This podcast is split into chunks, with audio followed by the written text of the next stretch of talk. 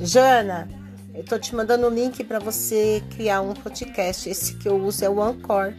Quando você, depois que você baixar, ele é super fácil.